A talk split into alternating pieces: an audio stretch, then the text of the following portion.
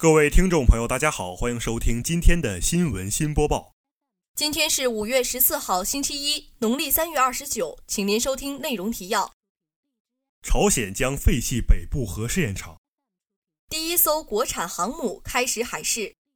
团省委副书记张鹏参加辽宁大学青年大学习主题团日活动；文学院考研交流会顺利进行。请您收听本期节目的详细内容。人民网消息，据朝中社十二号报道，朝鲜外务省当天发表公报说，根据朝鲜劳动党第七届中央委员会第三次全会决议，核武器研究所等有关机构为透明的保障核试验停止，正在采取废弃朝鲜北部核试验场的业务措施。核试验场废弃仪式预定根据天气条件，在五月二十三号至二十五号之间择日进行。报道中说，朝鲜外务省授权发布以下决定内容：第一。为保障根据劳动党七届三中全会决议举行的北部核试验场废弃措施的透明度，愿意允许国内媒体机关乃至国际记者团到现场采访。第二，为保障国际记者团成员的访问及采访，将采取以下技术性措施：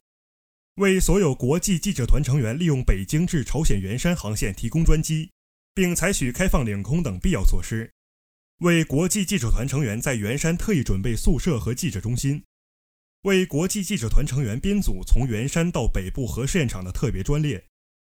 鉴于核试验场位于人迹罕至的深山，安排国际记者团成员在特别专列住宿，并提供相关便利，保障必要条件和协助国际记者团成员在现场采访和摄录核试验场废弃状况后，在记者中心发稿。报道最后说，朝鲜将一如既往为维护朝鲜半岛和世界和平与稳定。同周边国家和国际社会密切联系，并积极进行对话。本台记者林雨琪。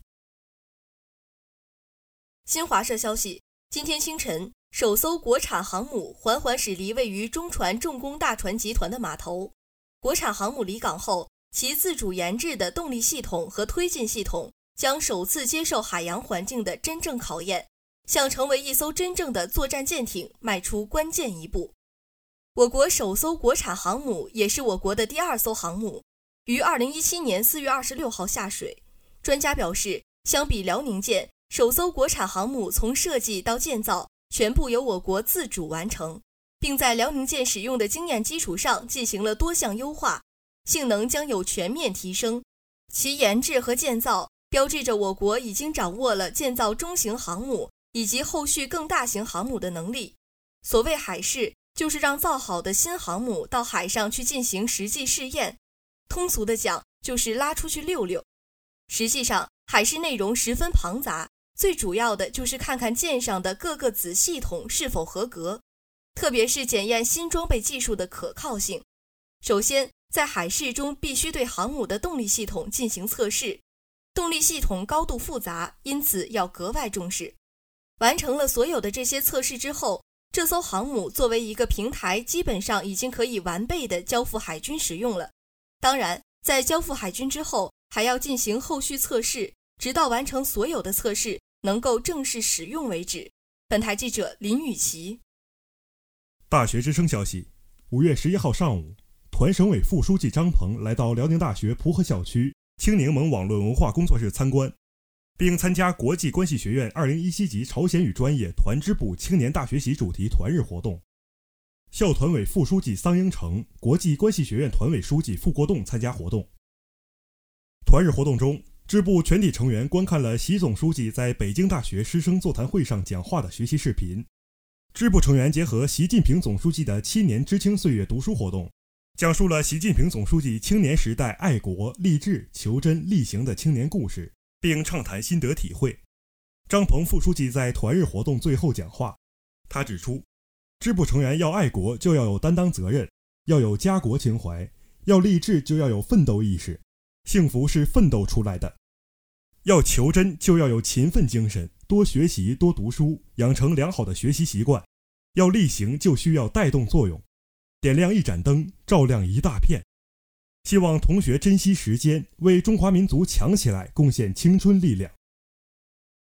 团日活动结束后，张鹏副书记参观了青柠檬网络文化工作室，并鼓励青年学生扩大国际视野，搭建互动平台，积极参与政治，培育践行社会主义核心价值观。最后，张鹏副书记与同学合影留念。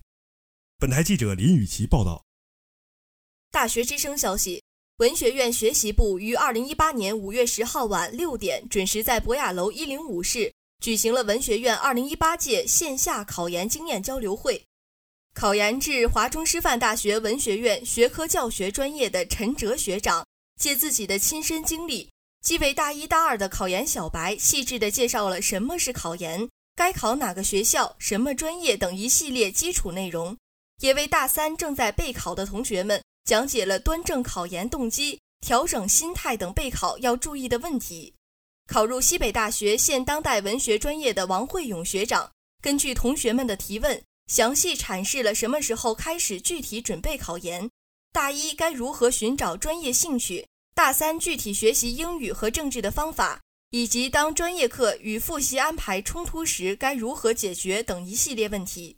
考研至陕西师范大学现当代文学专业的张舒学姐，极具亲和力地为我们讲述了专业学科等方面的学习技巧，介绍了如何制定因人而异的学习计划，以及应怎样找到适合自己的学习节奏等重要内容。越努力越幸运，考研有成有败，它从来不是洪水猛兽，只是磨刀之石。今天我们选择相聚在一起，以昨日度明朝。只为你我的考研路上努力的汗水，皆可化为最终的幸运。愿我们目所及处，一路坦途，沿途漫漫并肩同行。本台记者林雨琪报道。今天的节目就为您播报到这里，感谢导播林雨玲，编辑林雨琪，主播王楚康、刘科涵。接下来，请您收听本台的其他节目。